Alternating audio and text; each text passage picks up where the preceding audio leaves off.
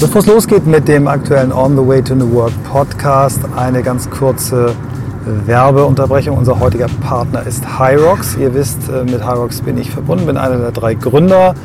Hyrox ist eine Fitness-Competition, die erste, die sich an jedermann richtet. Also anders als bei CrossFit-Wettbewerben kann hier wirklich jeder mitmachen. Und zwar vom Amateur bis hin zum Profi. Wir haben neun Events in Deutschland und in Wien hinter uns, über 10.000 Teilnehmerinnen und Teilnehmer. Die aktuelle Saison oder die neue Saison ist in Planung. Ab Oktober geht es wieder los, wieder neun Wettbewerbe.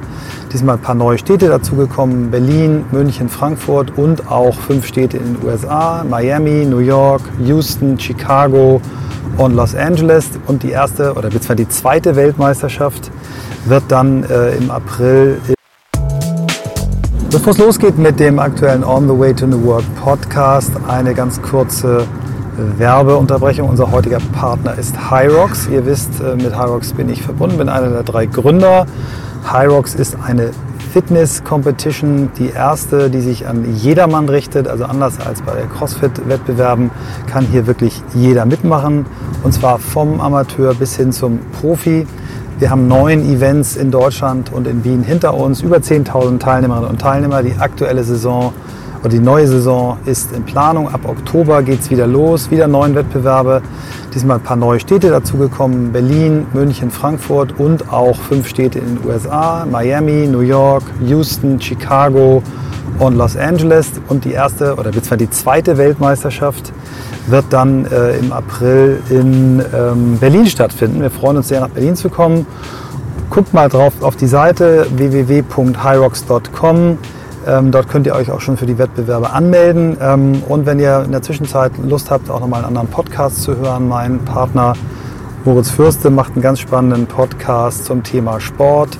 Dort äh, interviewt er abwechselnd äh, Sportler, die eine großartige Karriere hinter sich haben und ähm, dann wieder Folgen, wo es um Fitness geht, darum, wie Fitness äh, richtig trainiert wird, auch um Ernährung und natürlich auch um unseren Sport. Hi Rocks, wir würden uns sehr freuen, einige von euch auf einem der nächsten Wettbewerbe zu sehen. Herzlich willkommen zum On the Way to New Work Podcast mit Michael Trautmann und Christoph Magnussen. Und wir sitzen im Deutschen Bundestag beim Vorsitzenden zum Arbeitskreis Zukunft der Arbeit. Korrekt. Thomas Heilmann. Danke, dass wir da sein dürfen. Es gibt aber eine Story hinter der Story, warum wir hier sitzen. Thomas, wir kennen es schon viele, viele Jahre. Du hast auch mal in meiner Branche gearbeitet, viel erfolgreicher als ich, aber kürzer. Äh, hast trotzdem große Spuren hinterlassen, ähm, hast dann einen Wechsel vollzogen, wie wir ihn bei den, sagen wir mal, Vorreitern der New Work-Bewegung häufiger sehen, aber bei dem normalen Deutschen, der irgendwo anfängt und irgendwo dann auch aufhört, nicht sehen. Also du hast dich wirklich selbst disrupted. Wie wird man vom Jurastudenten über McKinsey-Praktikant zum Werber, zum Multiunternehmer, dann zum, ähm, äh, du warst äh, Senator, ja. Justizsenator in Berlin, dann zum Bundestagsabgeordneten mit der Funktion Zukunft der Arbeit? Erklär mal. Na, ich bin halt total neugierig und finde ganz viele Dinge spannend. Ich finde auch Fußball spannend, äh, obwohl ich da nie gearbeitet habe und auch mutmaßlich nie arbeiten werde. Ähm, also ich habe mich immer dafür interessiert, wie muss man eigentlich das Zusammenleben von Menschen organisieren? Und das ist eine Frage, wenn man ein Unternehmen gründet oder leitet, wie müssen die eigentlich zusammenarbeiten, dass da ein guter Kundennutzen rauskommt? Und so war ich auch immer politisch interessiert. Ich habe ja 1990 in Dresden gegründet und habe Kurt Biedenkopf beraten. Und das war euer erster Kunde, oder? Nee, den haben wir nicht kommerziell beraten, mhm. den haben wir ehrenamtlich beraten. Und ähm, so habe ich dann 1998 Angela Merkel kennengelernt und sie seitdem beraten. Und also schon über 20 Jahre her und war also immer, wenn man so will, politiknah, ehrenamtlich, aber Unternehmer. Erst in unserer gemeinsamen Kommunikationsbranche und dann eben im Internet. Und ähm, dann bin ich eben in einer Krisensituation der Berliner CDU, die kam öfter vor. Und jetzt in einer 2012 bin ich gefragt worden, ähm, ob ich äh, Justizsenator äh, werden will. Dabei kam natürlich mein Jurastudium irgendwie zu Pass. Und dann habe ich mir überlegt, willst du immer beraten und den Leuten sagen, man könnte und man sollte oder so, oder willst du es nicht mal versuchen, selber besser zu machen? Und so war ich jetzt äh, fünf Jahre lang Senator, also eine Periode. Und dann habe ich mir überlegt, das, was mich am meisten da gestört hat, war, dass die IT in der öffentlichen Hand einfach gar nicht funktioniert. Also das Thema ist noch einmal ein Stück oberhalb der Frage von Zukunft der Arbeit oder New Work, wie er sagt. Naja, lange Rede, kurzer Sinn. Dann habe ich mir überlegt, hörst du jetzt auf mit Politik und gehst wieder zurück in die Wirtschaft? Und ähm, ich hätte eine Funktion in, im Silicon Valley übernehmen können, die mich auch interessiert hat. Da hätte ich aber mit meiner Frau und meinen vier Kindern auch umziehen müssen und so. Und dann hatte ich eben die Chance, in den Bundestag zu kommen. Da bin ich jetzt. Und meine Idee ist, ähm, hier bin ich ja nochmal Auszubildender im Bundespolitikbetrieb einerseits und andererseits versuche ich digitale Impulse in, der, in die Politik zu bringen. Und äh, da habe ich schon einiges auf die Reise gebracht und mal gucken, äh, was ich noch hinkriege. Das, hast du das super gut zusammengefasst, aber ich würde gerne, bevor wir zum Hauptthema deinem heutigen Wirken kommen, schon nochmal zurück, zurückkommen. War das vorherbestimmt, dass du Unternehmer wurdest? Hast du Vorbilder gehabt in deiner Familie? Keine, die ich kenne. Mein äh, verstorbener Großvater, der von den Nazis umgebracht wurde, war Chemiefabrikant. In einem Ortsteil von Güstrow, der übrigens Heilmannshöhe heißt, nach wie vor. ähm, die, weil das auf so einer Anhöhe lag. Und, ähm, aber den kenne ich nicht, ob das nun genetisch deswegen was damit zu tun hat oder nicht. Der ist ja ein paar Jahrzehnte bevor ich auf die Welt gekommen bin, umgebracht worden. Insofern äh, kann ich das nicht sagen. Aber wie bist du, wie bist du, sag mal, vom Jurastudium, der, also das ist ja schon ein krasser Sprung, ne? Jurastudium, Werbeagentur im Osten, obwohl du ja nicht im Osten aufgewachsen bist. Wie ist das passiert? Ist das Zufall? Äh, das ist sicher nicht denkbar ohne die deutsche Einheit. Ich hatte bei McKinsey über die Frage, also ich wollte immer als Jurastudent nicht Anwalt werden, sondern ich wollte was Selbstständiges machen. Nach damaliger Sicht hätte ich gesagt, irgendwie Medienmanager und immer mit der Idee, vielleicht auch mal selbstständig zu machen. Und so hatte ich bei McKinsey zufällig war ich da in der Gruppe Innovationsmanagement. Da hatten die mich hingepackt. Warum, weiß ich nicht. Und ähm, dabei habe ich dann gelernt, dass Innovationen sich immer in Umbrüchen am besten durchsetzen. Seien es technologische oder politische Umbrüche. So, und wenn du dir diese Regel vor Augen führst und dann der Zusammenbruch der DDR nimmst, na, wenn etwas ein Umbruch ist, dann ja wohl das. Ja?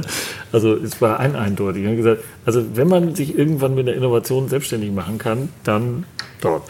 Und dann haben wir also Ende Dezember 1989 und Anfang Januar zusammengesessen und was machen wir jetzt? Und wir hatten zwei Zu Ideen. Zu dritt wart ihr, ne? Zu dritt waren wir. Mhm. Und dann haben wir, haben wir zwei Ideen, nämlich einen Radiosender machen. Das haben wir auch gemacht. Daraus ist Antenne Sachsen geworden. Das haben wir schon lange verkauft. Heute RTL Sachsen gibt es aber noch. Und äh, das ist der eigentliche Grundstock unseres Kapitals und unseres unternehmerischen Erfolges. Aber da wir nicht selber Radio machen wollten im Sinne von Moderator sein, sondern das unternehmerisch aufgebaut haben, waren wir nicht ausgelastet und haben festgestellt, es gibt einen riesigen Bedarf an Kommunikation. Und dann hatten wir uns überlegt, das machen wir jetzt mal. Wir waren Mitte 20, ähm, hatten ehrlich gesagt keine Ahnung von Werbung und äh, äh das war eher so Abenteuerlust hatten alle drei uns eine politisch, äh, politische, eine Unterne äh, berufliche Rückfahrkarte besorgt. Ähm, weil wir dachten, das ist ein Experiment, das machen wir mal, machen wir wieder zu und äh, so. Und daraus ist halt Scholz und Friends geworden und ähm, dann sind wir Europas unab äh, größte unabhängige Agentur geworden. Das war alles irgendwie nicht vorgesehen. Ähm, und ich war 18 Jahre lang CEO jetzt. Dann habe ich irgendwie gedacht, jetzt muss ich mal was Neues kennenlernen. Und gleichzeitig war ich ja schon Investor im Internet und habe festgestellt, das ist irgendwie noch heißer da als in unserer äh, gemeinsamen Branche. Und so bin ich halt Startup und serieller Unternehmer nennt man das häufig. Das, den Begriff ja. gab es noch nicht. Aber also ich habe ganz viele Firmen mitgegründet, viele startfinanziert, war auch ganz erfolgreich. Und, und du äh, warst auch bei so einem Unternehmen, das Facebook heißt, vor dem Börsengang schon dabei, stimmt das? Ja. ja, ne? ja. Also ich war eigentlich einer der Gründungsfinanziers von OpenBC, die Xing hießen. Mhm. Und dann hatte Lars Hinrichs einen Börsengang gemacht und wir fanden die Unternehmensstrategie danach nicht mehr überzeugend und sind ausgestiegen über die Börse. Und das war 2007. Und dann, weiß ich noch genau, rief der stellvertretende Finanzvorstand von Facebook an und sagte, sie suchten Einzelinvestoren aus Europa. Die waren damals noch nicht in Europa.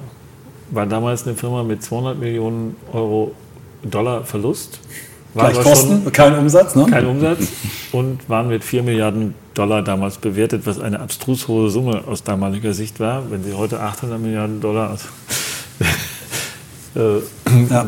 in das, äh, was ist das, das 20-fache Wert ist? 200, 200-fache. 200, so, und ähm, dann war es natürlich aus dem Rückwärtsrichten ein sehr gutes Investment. Und, ähm, so, und dann habe ich das immer weitergemacht, aber ich war ja dann nicht mehr in einer operativen Leitungsfunktion in einem Unternehmen. Ja. Dann habe ich noch was politisch gemacht, wissen die wenigsten. Ich war der Beauftragte der Bundesregierung im Jahre des Herrn 2011, glaube ich. Ja, ähm, für, zur Rettung von Karstadt. Und Verdi hat mich ausgezeichnet, dass ohne mich gäbe es heute Karstadt nicht mehr. Und da ist wahrscheinlich, also es haben auch viele andere ganz wichtige Rollen gespielt, ohne die es ganz sicher Karstadt auch nicht mehr gäbe. Aber ähm, ich war der Vermittler zwischen den Gläubigern und Kaufhof auf der einen Seite, die gerne zum, die Abwicklung von Karstadt gehabt hätten und äh, den anderen Stakeholdern. Und in wirklich wochenlangen Tag- und Nachtverhandlungen haben wir es hingekriegt, dass Karstadt überlebt hat. Das hilft dir heute wahrscheinlich in, in deinem Wirken, dass du da irgendwie mal was aus, aus Sicht der Gewerkschaften Sinnvolles getan hat, kann man das so sagen? ich glaube, die meisten Gewerkschaftler wissen das gar nicht okay. mehr. Frau Möning-Rahne, die damals stellvertretende Verdi-Bundesvorsitzende war oder im Karstadt Aufsichtsrat die Vize-Aufsichtsratsvorsitzende war, die weiß das sicher noch und mit der habe ich, glaube ich, täglich geredet. Aber die ist inzwischen in Pension und wie das so ist, ich weiß nicht, ob die anderen das wissen. Jetzt ist auf, jetzt auf jeden Fall mal wieder auf dem Tisch, würde ich sagen. Ja, wichtig, sehr, sehr wichtig. Ähm, ja, vielleicht kommen wir jetzt mal die fünf Jahre äh, Senator in einem Jahr doch, auch wenn du studiert hast, ja was war das? Ich meine, das hat doch dein Weltbild einmal komplett und auch deine, dein, wie du deinen Tag verbringst, mit welchen Inhalten du dich beschäftigst. Naja, du hast eigentlich drei Jobs als Senator. Der kleinste Job ist, dass du Mitglied des Bundesrates bist und da ja der zweiten Kammer. Das vergessen die meisten Deutschen, dass wir nicht nur den Deutschen Bundestag, sondern auch den Bundesrat haben und dass es da Mitglieder gibt und die an der Gesetzgebung mitwirken. Und, ähm, Wie setzt sich der zusammen? Das sucht, die, die Landesregierungen entsenden letztlich alle Mitglieder. Einige nennen sich also Bundesratsmitglieder, andere Stellvertreter, spielt überhaupt gar keine Rolle mhm. im praktischen Leben, weil das jeweilige Bundesland nur einstimmig abstimmen kann. Aber das Entscheidende sind nicht die Plenarsitzungen, sondern das Entscheidende sind die Verhandlungen vorher. Und ich habe ein Gesetz da durchgesetzt. Das ist das Gesetz zur Vermögensabschöpfung. Also wie kann ich kriminellen Clans, die ja gerade wieder so gehypt werden, denen kann ich ja inzwischen ihr Vermögen entziehen. Und das Gesetz, das habe ich mir überlegt und habe ich irgendwie vier Jahre im Deutschen Bundesrat dafür gekämpft. Ähm, und dann haben wir es durchgekriegt äh, und hat in Berlin, äh, ich weiß nicht, ob das bundesweit bekannt ist, in Berlin auch sehr viel Furore gemacht, weil wir allein einem Clan 77 Immobilien entzogen haben und so hier in Berlin. Ähm, Mutig. Muss man ja ein bisschen Mut haben. Kann, kann man ja nicht, macht man ja nicht so und sagt, passiert. Ja, eh mutig ist es nicht. Es ist sozusagen. Also es, es war politisch. Also interessant ist, dass die Grünen das heute über den grünen Klee loben, aber bis zuletzt dagegen gekämpft haben und auch in allen Gremien dagegen gestimmt haben. Ähm, das, äh, so, aber so ist halt das Leben. Die. Ähm, äh, also ich bin nie von irgendwelchen Clans bedroht worden oder so ein Quatsch. Das ist alles nicht passiert. Ähm, Soweit ist das in Deutschland nicht und so viel Macht haben die auch nicht, dass die jetzt irgendwie Politiker einschüchtern oder so. Ich glaube, die wissen auch gar nicht, wie das Gesetz zustande gekommen ist und wer da was gemacht hat. Gesetze macht man ja nie alleine, deswegen war ich es natürlich nicht alleine. Ähm, so, also ich war als Senator im Bundesrat, das ist die kleinste Rolle, dann ist man ja Mitglied des Senates. Da habe ich eher unangenehme Erfahrungen gemacht, weil ich ja im Kabinett Wowereit war, dominiert von der Flughafenpleite in Berlin und ich mich mit Wowereit eigentlich nur darüber gestritten habe und der mich, glaube ich, bis heute nicht mag, weil ich ihn ihm angegriffen habe gesagt, so geht es jedenfalls nicht. er hat mich immer als Besserwisser bezeichnet. Ähm, und dann, und das ist der Hauptteil, der mir am meisten Freude gemacht hat, man ist dann ja Chef einer Behörde, in deren Geschäftsbereich immerhin 11.000 Menschen arbeiten. Und das ist nicht so unähnlich wie eine Firma. Also Details sind natürlich anders, aber wenn man in mehreren Firmen gearbeitet hat, so wie ich, dann sind die Kulturen von Firmen schon sehr unterschiedlich. Ja, also wenn ich heute in einem, bei Tesla arbeite und vorher bei Robert Bosch war, ähm, dann... Gibt es einen Unterschied, ja. Ja, oder davor in der Bank, gearbeitet habe, dann gibt es schon fundamentale Unterschiede und das ist da auch so, das ist schon anders. Also Scholz Friends versus Justizministerium ich, ist ein ich habe mich nicht gleich getraut am Anfang, aber ich habe, das ist eine Idee, die eigentlich von Jung von Matt kommt, dass man ein Montagsmeeting macht. Mhm, mhm, das habe ich seinerzeit bei Scholz Friends kopiert, das habe ich auch immer durchgehalten. Und diese Idee habe ich dann im Justizministerium nach einer gewissen Weile, habe ich mich nicht sofort getraut, eingeführt. Mhm. Und mit sehr großem Anklang. Weil es genauso ist, dass über die vielen Menschen, die in so einer Organisation arbeiten, öfter mal die Orientierung verloren geht. Was machen die da ganz oben eigentlich und warum und was hat das jetzt mit meinem Job zu tun? Und wenn ich jede Woche berichte, was habe ich letzte Woche gemacht, was mache ich diese Woche und was hat das mit, also man muss das ja darauf immer, was hat das mit deinem Job als äh, Kollege oder Kollegin zu tun? Das funktioniert wunderbar ähm, und dauert auch nur eine Viertelstunde und schafft wahnsinnig viel Abkürzung und mindestens so wichtig ist, dass sich alle Mitarbeiter oder ein Großteil, alle kommen ja nicht immer, ähm, dort auf dem Flur treffen und drei Minuten warten, bis es losgeht und hinterher noch fünf Minuten zusammenstehen. Mhm. Und da findet halt unglaublich viel Kommunikation und Austausch und so statt, der nicht formalisiert statt und der ist unglaublich wichtig und der ist auch da unglaublich wichtig.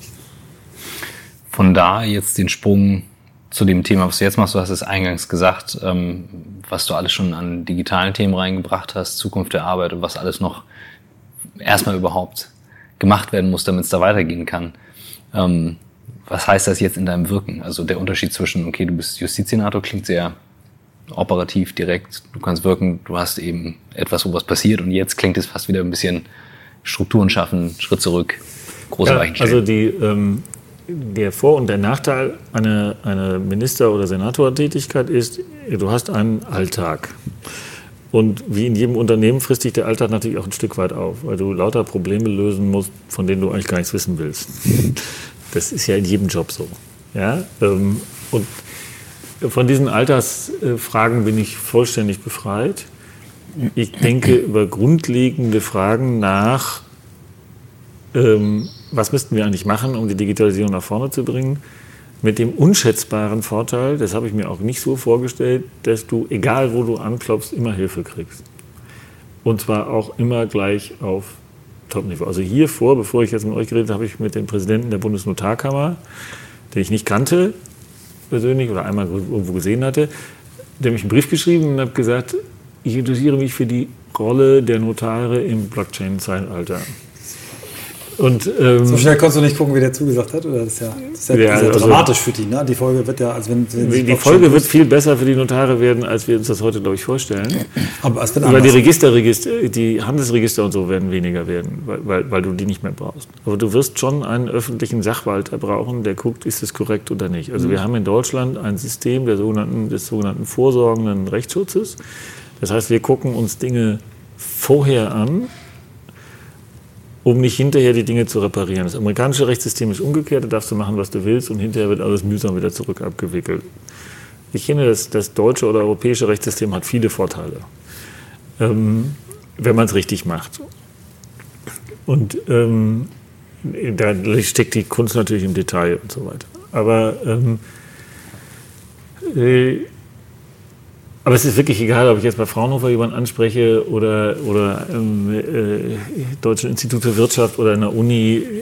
Alle haben Zeit, und, weil, weil sie sagen, es ist ja für eine öffentliche Sache, es geht ums Allgemeinwohl und da unterstütze ich. Es ist auch eine wirklich gute deutsche Kultur, dass wir das so machen. Und Im Gegenteil, Leute sind eigentlich froh, dass man sich für ihre Erfahrungen und für ihre Meinung interessiert. Geht das über Parteigrenzen hinweg? Das hat überhaupt nichts mit Parteigrenzen zu tun. Das ist auch das Schöne am Thema Digitalisierung, dass es nicht sehr an Parteigrenzen äh, Halt macht. Ähm, auch beim Thema Zukunft der Arbeit, ja, da gibt es schon Unterschiede. Also natürlich ist die, die Sicht der eher politisch Linkeren, aber erstmal alles, was da so neu ist und möglicherweise ja auch negative Folgen hat, ist unterbinden wir jetzt mal lieber, weil wir wissen ja nicht, wo es hinführt. Ähm, wir verbieten mal künstliche Intelligenz. Wir schalten das Internet wieder an. So, das ist ziemlich abenteuerlich. Es führt nur dazu, dass die Sachen woanders stattfinden. Ähm, aber umgekehrt bin ich schon der Meinung, äh, Regulierung hat absolut seinen Sinn. ähm, weil es für faire Wettbewerbsbedingungen und den, äh, sorgt und den Ehrlichen belohnt. Also ich war immer für einen Mindestlohn. Das war in meiner Partei keineswegs immer so und war ja auch bei den Gewerkschaften früher anders. Ähm, weil ich finde, es soll nicht der gewinnen, der es schafft, die Wachleute am besten zu knebeln. Das kann eigentlich nicht der Wettbewerb. Also das ist ja dann der Wettbewerb in der Marktwirtschaft. Und wenn ich sage, das stelle ich gleich, weil ich letztlich am besten über Tarifverträge, aber wenn das eben nicht geht, dann immer einen Mindestlohn sicherstelle, dass die Leute jedenfalls im unteren Niveau alles das Gleiche kriegen, dann gibt es keinen Wettbewerb nach unten. Dann findet der Wettbewerb darum statt, ich bin besser, aber nicht darüber, dass ich jemanden schaffe, eine Nacht hinzusetzen für 6,50 Euro. Das sollten wir nicht belohnen. Und das kriegst du nur hin, wenn der Staat reguliert.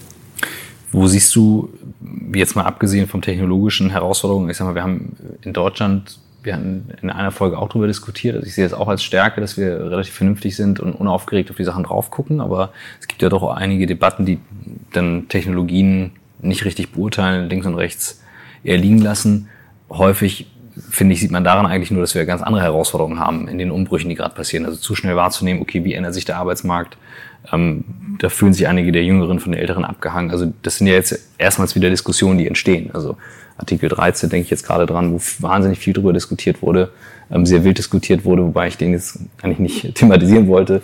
Ähm, aber ist es eher also ist es menschengemacht? Ist es wirklich die Technologie, weil du eingangs sagtest, ja, wir haben da wirklich technologisch was nachzuholen? Ist es wirklich die Technologie, wo wir was tun müssen? Oder ist es immer noch eher Leute, die... Also die größte Herausforderung ist natürlich der, die kulturelle Umstellung. Die kulturelle Umstellung ist überall und immer die schwierigste. Dauert immer am längsten, ist am wenigsten gut steuerbar und deswegen immer am schwierigsten. Wir kommen zum Beispiel, und das, das ordnet sich jetzt im öffentlichen Sektor in ganz vielen Themen. Also wir, wir kommen bei Softwareprojekten eigentlich immer noch aus der Idee, wir machen das wie im Architekten, wir überlegen uns, wofür brauchen wir das Haus auch. Dann überlegen wir uns ein Jahr, wie das Haus aussehen soll, also in dem Fall wie die Software, was sie so können muss. Und dann schreiben wir das europaweit aus. Und sieben Jahre später kommt dann die Software und kann all das, was wir uns ausgedacht haben. Ist natürlich absurd, ja, weil da sozusagen wir auf die technischen Änderungen und Nutzungsänderungen und vor zehn Jahren gab es bekanntermaßen keine Smartphones. Heute machen Leute aber alles über das Smartphone. Das heißt, es ist zwingend in diesen Zeiträumen, dass die Dinge an dem Tag, an dem sie erscheinen, veraltet sind. So, das setzt ja ein vollständig neues Denken an, an jeder Prozessschritt voraus, Unsicherheit voraus, etc.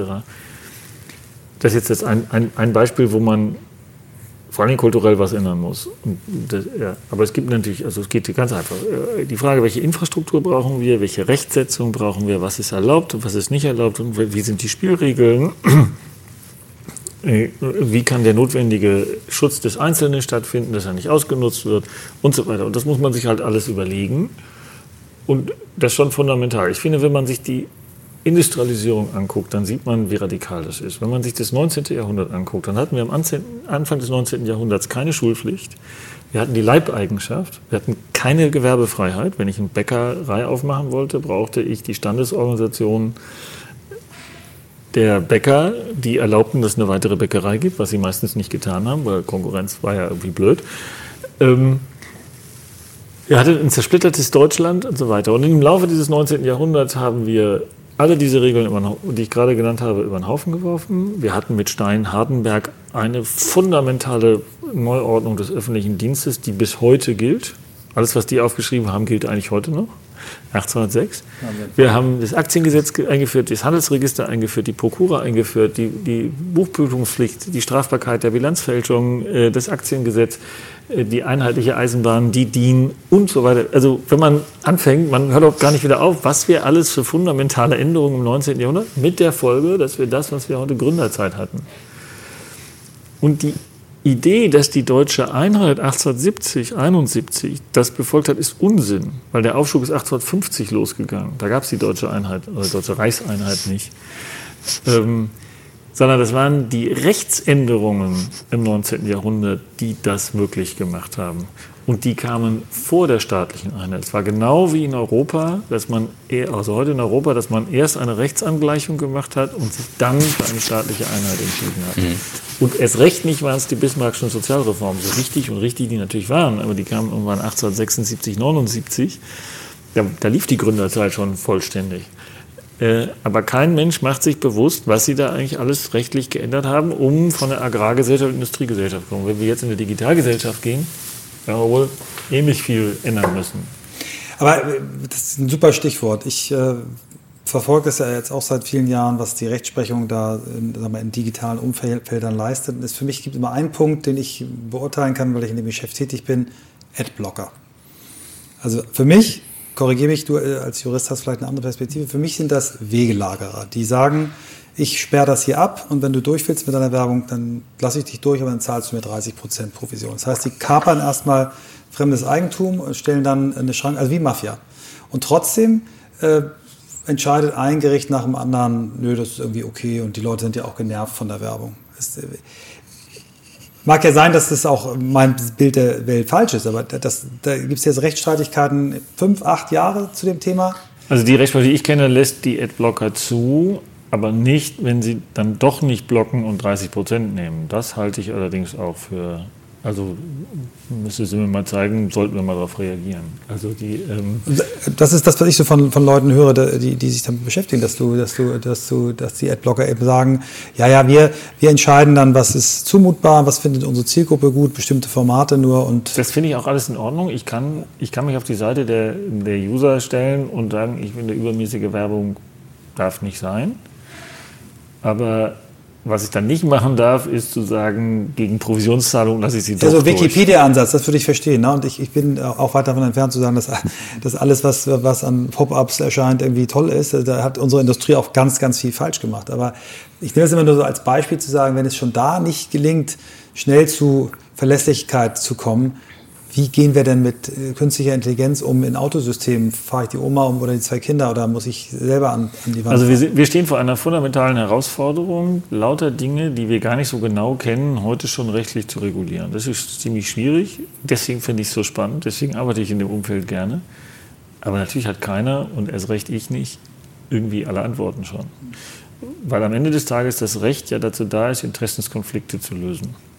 Und um ein Beispiel zu nehmen, Natürlich gibt es einen Interessenskonflikt zwischen Adblockern und Werbetreibenden und Urhebern. Ähm, und die, äh, also ich finde, ein Adblocker, den ich bestelle als, oder ein, einrichte als User, der dann aber sozusagen mich darüber hinwegtäuscht, dass ich damit Geld verdiene, weil ich doch einige Werbung durchlasse. Das halte ich aber kurz vor Betrug, weil das ja eine Täuschung ist. Ja, das also ich zahle bei YouTube Geld, damit ich keine Werbung sehe. Das ist, das, das ist was okay. anderes, das zahle ich Nein, das ist, ja, das, ist, das, ist, ja, das ist natürlich ja, möglich. Nein, nein, ich weiß, ja dem, ich, weiß, ich, ja ich kenne deine, ich kenne, ne, ich kenne, ich kenne das zu den, zu den Adblockern, aber was du sagen willst, verstehe ich, ist natürlich das, und das ist bei ganz vielen Themen so, das technologische Durchschauen von etwas, was passiert und das, was nach hinten raus passiert. Wenn ich jetzt an deinen Vergleich gehe von 1850, wo nicht klar war, äh, die Einheit kam danach und viele Dinge sind danach passiert, dann habe ich mich gerade gefragt, ähm, krass, wie haben die denn damals solch fundamentale Sachen entscheiden können? Auf welchen Mechanismen haben die das getan? Auf welchen Grundlagen haben die entschieden, dass das bis heute offensichtlich nee, die, die, die haben, die, also man, man, kann es gar nicht gut noch loben. Also nicht nur das, der ganze, also bis 1840 waren 35 Prozent des Weltsozialproduktes in China. Und dadurch, dass die Chinesen die Industrialisierung verschlafen haben, äh, ist, ist, Europa die führende Wirtschaftsmacht geworden. Das waren sie nicht bis dahin. Mhm. Insbesondere Kontinentaleuropa, also insbesondere das, was Mitteleuropa, Deutschland und Umgebung, ja, also Schweiz, Österreich, so, erstens waren die Grenzen damals anders zum Teil, aber äh, im Kern ist das eine Region gewesen. Und die haben sich zum Beispiel das Grundbuchsystem überlegt, nämlich auch 1851, dass ich ein Grundstück nur kaufen kann, wenn ich in einem amtlichen Register eingetragen bin. Wenn ich da nicht eingetragen habe, habe ich das Ding nicht gekauft. Mhm. Und ähm, das haben wir in Griechenland bis heute nicht. Also 170 Jahre später. Aber in Deutschland hat das System überlebt und hat den Grundstückshandel in Deutschland betrugsfrei gemacht. Sie kennen ja die Geschichten, dass man irgendwo sich eine Ferienimmobilie gekauft hat und dann hat man sie gar nicht gekauft und so. Das gibt es ja alles in Deutschland nicht. Ich kenne keinen Fall, bei dem jemand dachte, ich hätte ein Grundstück gekauft und hat es dann nicht gekauft. Das Geld ist aber weg. Das passiert eigentlich nicht. Das Grundbuch ist ja eigentlich eine analoge Blockchain, ne? so ein bisschen. Wenn man so will, ja. Mhm. Und ähm, die, da hat man sich ein System gehalten, das zwei Jahrhunderte fast gehalten hat. Äh, für das es es Vorläufer gab, in Venedig, glaube ich, ursprünglich mal erfunden. Aber und so hat man sich das Handelsregister ausgelegt und die doppelte Buchführung sich überlegt. Und äh, man hat sich lauter systemische Antworten überlegt und ist damals auch gegen Widerstand. Mhm. frage ich, also ich frage mich jetzt gerade, was wären heute systemische Sachen, an die du setzt, wenn du jetzt sagst, Zukunft der Arbeit? Wo setzt du an, bei welchen Mechanismen die grundlegend geändert werden müssen? Also ich, da gibt es eine ganze Menge Themen, die man darstellt. Ich glaube, der, die wirtschaftspolitisch entscheidende Frage für Deutschland wird sein, ob es uns in Europa gelingt, rechtzeitig richtige Standards für die digitale Welt zu setzen. Es geht erstmal darum, dass Dinge kompatibel werden, die heute nicht kompatibel sind. Gib mal ein Beispiel, dass man. Also, wir haben allein im öffentlichen Sektor 40.000 Fachverfahren, so nennt man das. Also Software, die irgendeinen Prozess unterstützt. 40.000 verschiedene. 40.000 verschiedene. Ne? Das ist das, das, Programm, das im Einwohnermeldeamt äh, deinen Pass verlängert und ein anderes Programm, das dir eine Parkvignette gibt und äh, aber auch Kita-Plätze verteilt. Und in einem Ort weiter ist eine neue Software.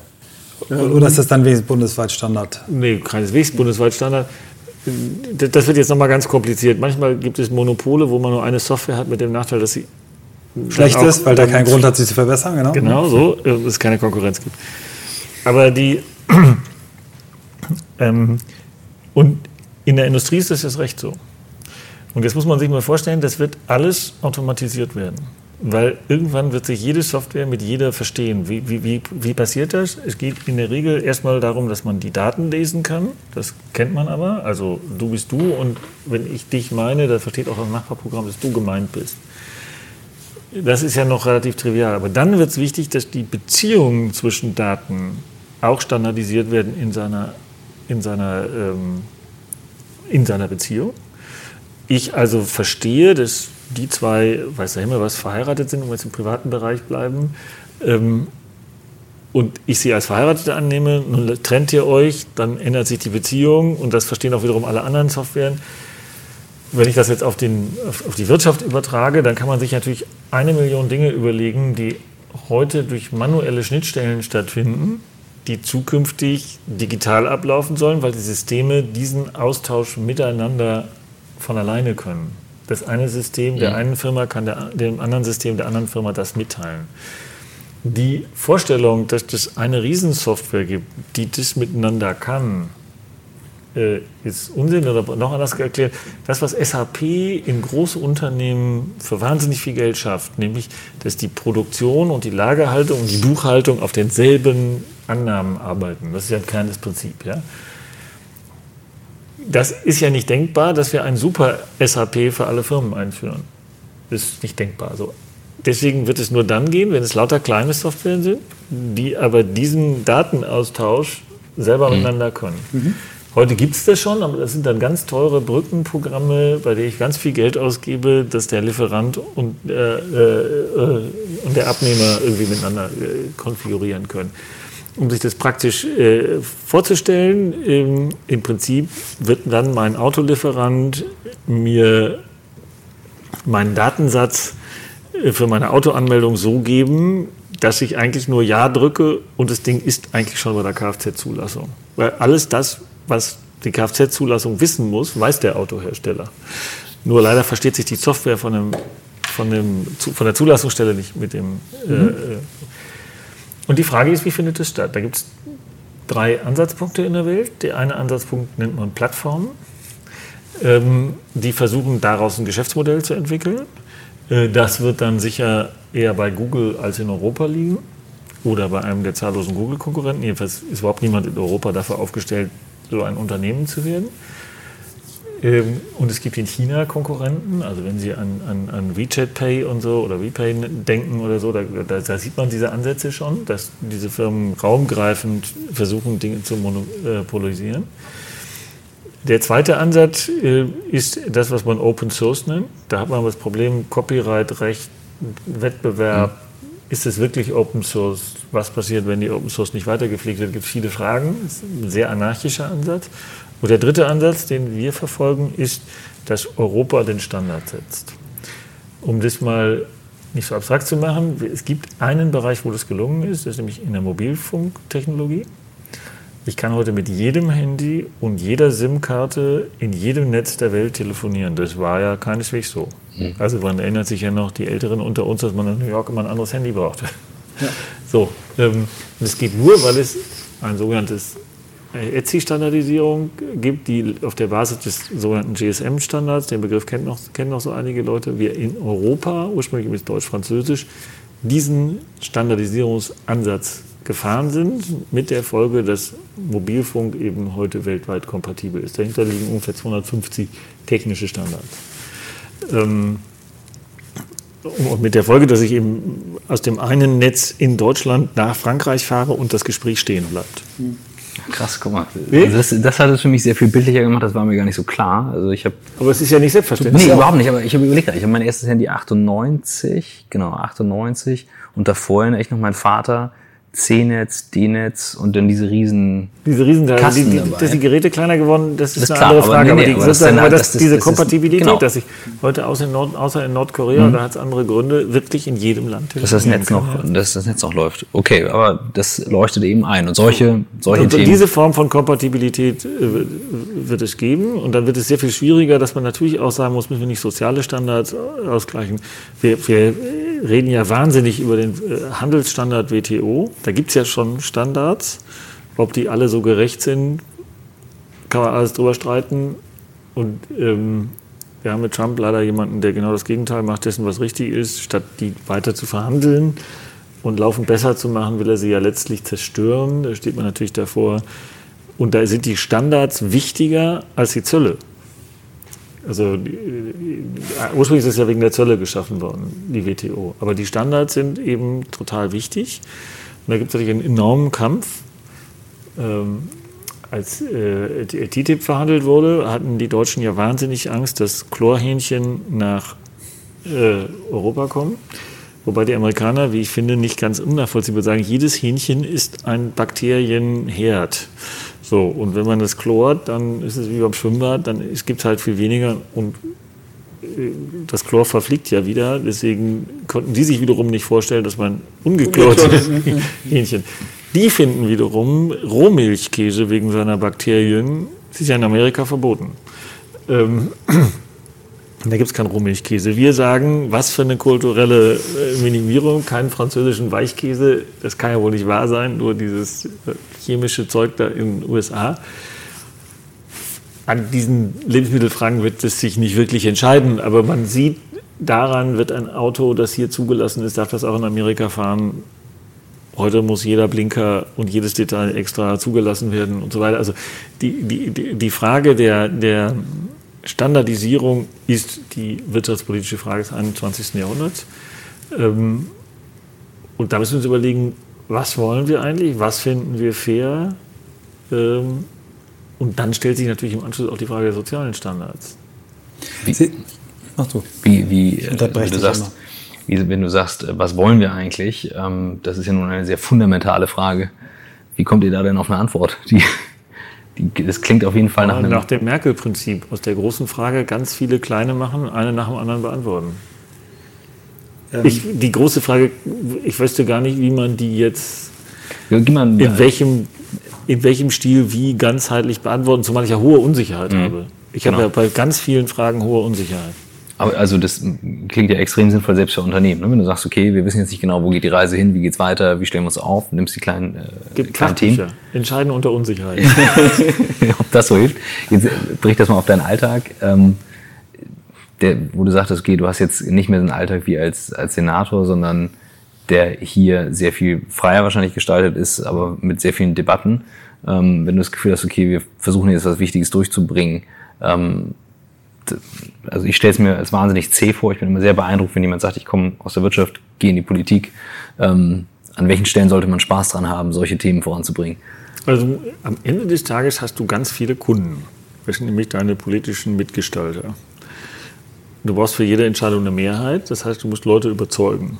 Das ist B2B-Marketing. B2B-Marketing. Das ist, das ist One-to-One B2B-Marketing.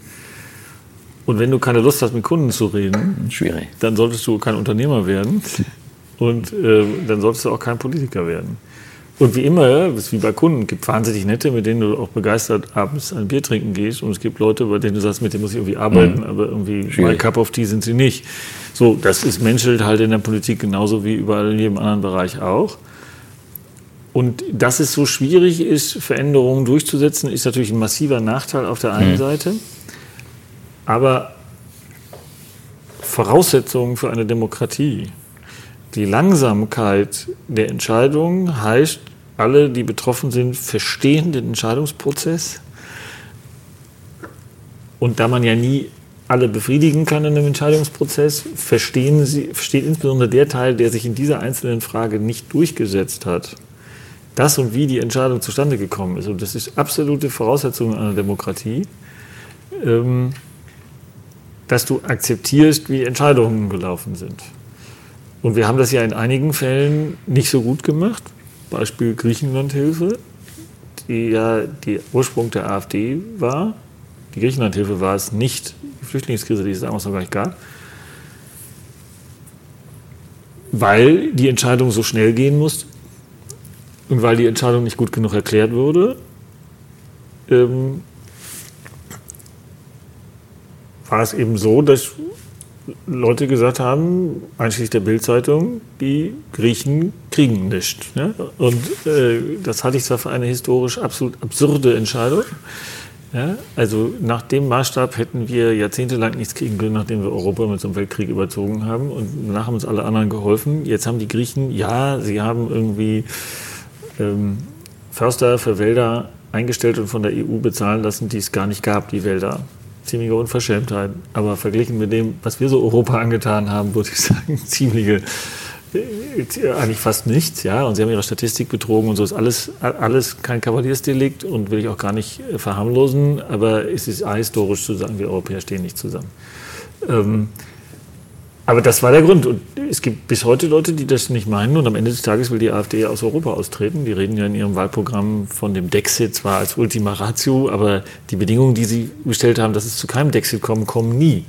Deswegen, ähm, wenn man das zu Ende denkt, sind sie wie, wie die UKIP, wollen sie Deutschland in einen EU-Austritt treiben. Und da kann man nur sagen, Katastrophe, aber warum gibt es eigentlich 15 Prozent oder 13 Prozent Deutsche, die diesen Quatsch mitwählen?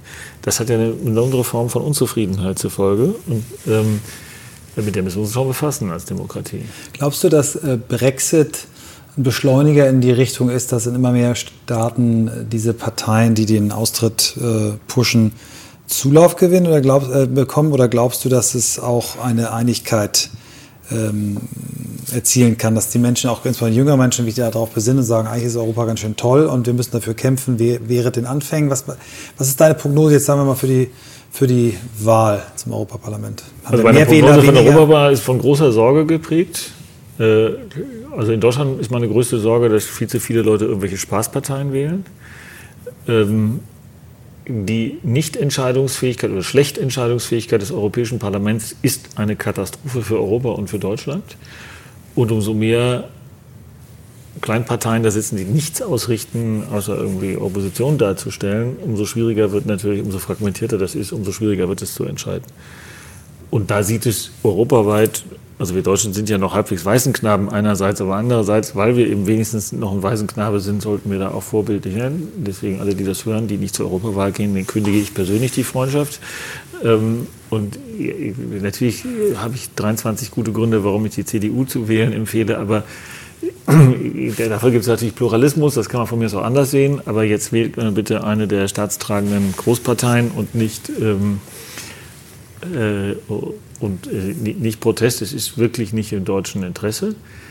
Ganz langfristig ist unglaublich schwer vorherzusagen. Ich glaube vor allem, dass ja junge Leute, das ist Briten eins eindeutig, viel europafreundlicher sind als alte. Das ist auch ein Generationenkonflikt.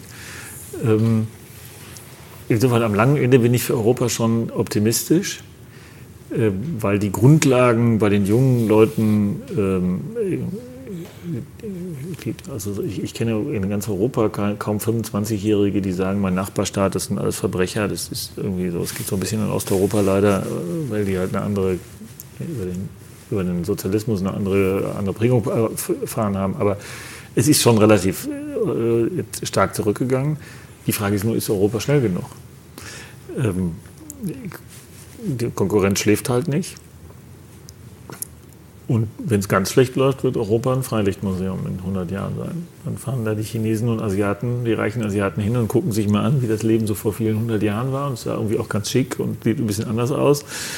Ähm, und bezahlen hier auch teure Hotels. Aber ähm, der eigentliche Wohlstand wird woanders produziert. Glaubst du, das, das äh, klingt sehr radikal, aber es unterstützt auf jeden Fall, sich zu überlegen, okay, ich sollte wählen gehen, ich sollte was tun. Das kann, kann ich auch nur dreimal unterstreichen und Ausrufezeichen dran machen.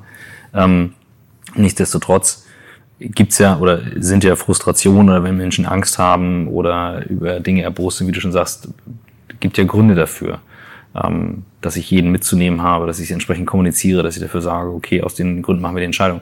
Was macht das so herausfordernd heutzutage? Also ich habe das Gefühl, einigen gelingt das sehr gut, ähm, mit nicht einer glücklichen Botschaft. Ähm, und anderen gelingt das nicht so gut. Wir haben in einem Podcast mal darüber diskutiert, wir sind sehr vernünftig, aber Vernunft ist nicht so besonders sexy im Storytelling. Ähm, was denkst du, was sind da also da muss man sich natürlich immer erstmal an die eigene Nase fassen. Also haben wir oder habe ich äh, als Politiker alles gut genug kommuniziert? Sicher nicht.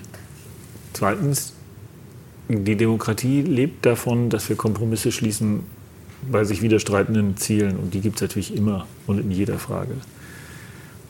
Und Kompromisse sind halt immer schwerer zu erklären als die reine Lehre. Also ich habe sehr viel Sympathie für die Freitagsdemos der Schüler. Ähm, ich freue mich insbesondere, dass das eine paneuropäische Veranstaltung ist und nicht nur eine deutsche, ähm, weil das Umweltbewusstsein in Deutschland eh viel größer ist als in den anderen Ländern, was immer ein Teil des internationalen, mhm. äh, der internationalen Problematik ist. Aber es verabsolutiert alle Probleme der Welt auf einen Punkt Klimaschutz. Es gibt aber dummerweise noch ein paar mehr. Und ähm, die stehen auch nicht alle in, in einer Linie. Und es geht ja um die Frage, wie man alle diese Fragen irgendwie vernünftig in einer Balance bekommt. Deswegen werden alle Klimademonstranten nie zufrieden sein mit den Entscheidungen, die man trifft, weil sie halt dieses eine Thema in den Fokus stellen. Und das ist ein Phänomen, das wir in der westlichen Welt ja in allen Bereichen, nicht nur Politik sehen, dass die Leute immer, immer fokussierter ihr Thema und ihr Leben und und so weiter sind. Dann wir das Thema Biolandwirtschaft. Also wir selber kaufen zu Hause natürlich auch Bio. Man muss einfach nur wissen, dass wenn wir theoretisch heute und morgen die gesamte Landwirtschaft in der Welt auf Bio umstellen würden, dass wir zwei Milliarden Menschen weniger ernähren können, weil die Erträge pro Quadratmeter Boden einfach niedriger sind. So, da kann man ja nicht sagen, ist uns egal. Ja? Also hier in Europa wird keiner verhungern, aber die Welt ist halt ein bisschen größer. Ähm, so, das heißt, da wird sich schon irgendwelche, und die Frage, können verhungern zwei Milliarden Menschen oder nicht, ist für mich, ehrlich gesagt, da kannst du ja nicht sagen, ist weniger wichtig als der Klimawandel oder äh, Umweltbelastung. Deswegen, die Sache ist halt komplex. Ist komplex, aber greifen wir das Thema mal auf. Es äh, gibt ja, glaube ich, bei Experten relativ eindeutiges, mm, sagen wir mal, eindeutiges Expertenwissen gebündelt mit der These, wir müssten eigentlich weniger Fleisch essen, um, um den, die Umwelt zu entlasten. Ja. B, ist es auch nicht so gut für Menschen, so viel Fleisch zu essen. Also in, in dieser Richtung mal zu sagen, okay, unser Ziel ist es in zehn Jahren nur noch ein Drittel äh, des Fleischs weltweit zu konsumieren. Dafür das aber in erhöhter Qualität wäre ja erreichbar. Äh, man könnte auch sagen, in zehn Jahren wollen wir keine Kreuzfahrtschiffe mehr haben, die ähm, die Städte voll und die Weltmeere voll ballern. Die müssen bis dahin irgendwie auf Gasturbinen oder andere Antriebe. Ne? In, in, zehn Jahren wollen wir die Fläche, die viermal so groß ist wie Frankreich, die im Pazifik ist und aus Plastik besteht. Was ich vermisse, sind mutige Entwürfe, mutige Ziele. Ähm, mutige Entwürfe gibt es ja. Aber jetzt fangen wir mal mit den Kreuzfahrtschiffen an. Was nützt es uns denn, wenn wir in Europa alle Kreuzschifffahrer trockenlegen, Milliarden für Enteignungszahlungen zahlen und dann fahren die alle unter chinesischer Flagge ganz genauso weiter. Ja? Das ist ja keine nee, Lösung. Sage ich, ne? Ich, aber das war zumindest, also warum ja, nicht, jetzt, jetzt wissen wir, dass es einfach falscher Standard ist. Warum kann man nicht sagen, okay, wenn der Übergangsfrist von ich so und so vielen Jahren macht man es. Ich bin für Standards und ich bin für neue Standards. Dummerweise müssen wir sie global durchsetzen. Und jetzt immer die Frage, wie viel Vorbild sind wir und wie viel, ähm, wie viel schneiden wir uns einfach nur ab? Und um dein Beispiel mit dem Fleischkonsum zu sagen, wollen wir eine Fleischpolizei ein? Also es ist ja sehr schwierig. Ne? Also wie will ich das eigentlich messen? Äh, darf der Metzger mir dann nicht mehr was verkaufen? Aber wenn ins Restaurant geht, darf ich es trotzdem? Mhm. Na, wenn man, einfaches Beispiel, man würde... Zum, ja, die, aber die, das Leben ist ja konkret. Ja, aber also, ich, ich mache es ganz Ziel, konkret. Ja, das Ziel, wie, wie soll ich das umsetzen? Das Ziel, ich, wenn ich sage, ich äh, kündige jetzt in den nächsten zehn Jahren an, dass die die Vorschriften, wie mit Tieren in der Tierhaltung umgegangen wird, sich stückweise verschärfen. Dass nicht mehr 20 Hennen auf einem Quadratmeter zusammenhängen, sondern dass es eben weniger, dass man einen, einen Plan macht. Und wir sagen einfach, ähm, nur äh, Menschen, die so anbauen, dürfen bei uns auch anbauen. Und das, was wir importieren, muss das auch nachweisen. Könnten wir ja machen. So, ist natürlich klar, wird es Wählerprotest. Wird, wird aber dazu führen, dass reiche Leute trotzdem jeden Tag Fleisch essen mhm. können. Das Fleisch wird teurer. Aber so jemand wie ich, der das ja durchaus einsieht und der gar nicht so ein Fleischkonsument ist, aber ich könnte natürlich trotzdem jeden Tag Fleisch essen, was dann nur dazu führt, dass, der, dass die Preise deutlich steigen, was gefährliche soziale Auswirkungen. Also wenn, wir, wenn wir einmal nochmal auf die also was, Bildung, dass wir den Menschen erst ja, auf Bewusstsein vermitteln. Wenn wir da jetzt, das genau, dauert aber ein bisschen länger als zehn Jahre. Wenn wir einmal jetzt mal auf die Mechanismen dahinter gehen, weil es tausend Themen sehe ich genau und äh, wir haben die Zeit im Blick. Ähm, Friday for Future ähm, völlig klar ein Thema. Was ich trotzdem interessant daran finde, ist, dass Leute überhaupt auch in, dem, in der Altersgruppe immer auf die Straße wieder gehen, was lange Zeit ja, Das bedeutet, super. es gibt Dinge, die bewegen und ich glaube sehr wohl, es lohnt sich natürlich, einzelne Themen rauszugreifen. Es gibt Präsidenten auf dieser Welt, die demokratisch gewählt sind, die machen diese Vereinfachung noch extremer und sind damit durchaus erfolgreich. Ähm, Erfolg definiert im eigenen, ne? wie auch immer. Aber deswegen finde ich das wichtig zu sagen, okay, beeindruckend, dass dort etwas so greift, was kann man damit machen? Weißt du, was ich meine? Also so dieses, okay, welche Möglichkeit habe ich, das zu nutzen? Ich finde diese radikaleren Antworten sehr spannend. Ähm, nun habe ich gerade das Beispiel Griechenland genommen. Ja. Jetzt musst du für so einen radikalen Ansatz in deinem Beispiel, musst du ja Mehrheiten bekommen und keine Populisten äh, Beförderungsveranstaltungen durchführen das ist nicht so trivial. Mhm. Nein, das ist schon klar. So, und ähm, du bist als Politiker auch nur in der Lage, eine begrenzte Menge an Konflikten gleichzeitig wahrzunehmen. Wenn du zu viele wahrnimmst, bist du einfach abgewählt und du schaffst es auch einfach schon körperlich nicht. Das ist ein großes Problem und die Zahl der Themen und der Einzelinteressen haben natürlich auch exponentiell zugenommen. Nein, ich wollte es auch wirklich nicht, äh, ich habe einfach diese Position mal nur etwas provokant gemeint. Die Überschrift ist eigentlich, wir kommen jetzt zum Ende, weil du ja mit ähm, einer wichtigen Politikerin deiner Partei verabredet bist. Wir sagen ja. jetzt nicht, wer es ist. Äh, ich wollte mich an der Stelle mal bei dir bedanken, weil ich finde es unfassbar, äh, was du als Unternehmer geleistet hast. Viele andere deiner Position würden sagen, das mache ich jetzt weiter so und genieße das Leben, dass du dich aktiv entschieden hast, dich nochmal mit Vollgas in diesen Beruf reinzuschmeißen, finde ich unfassbar vorbildlich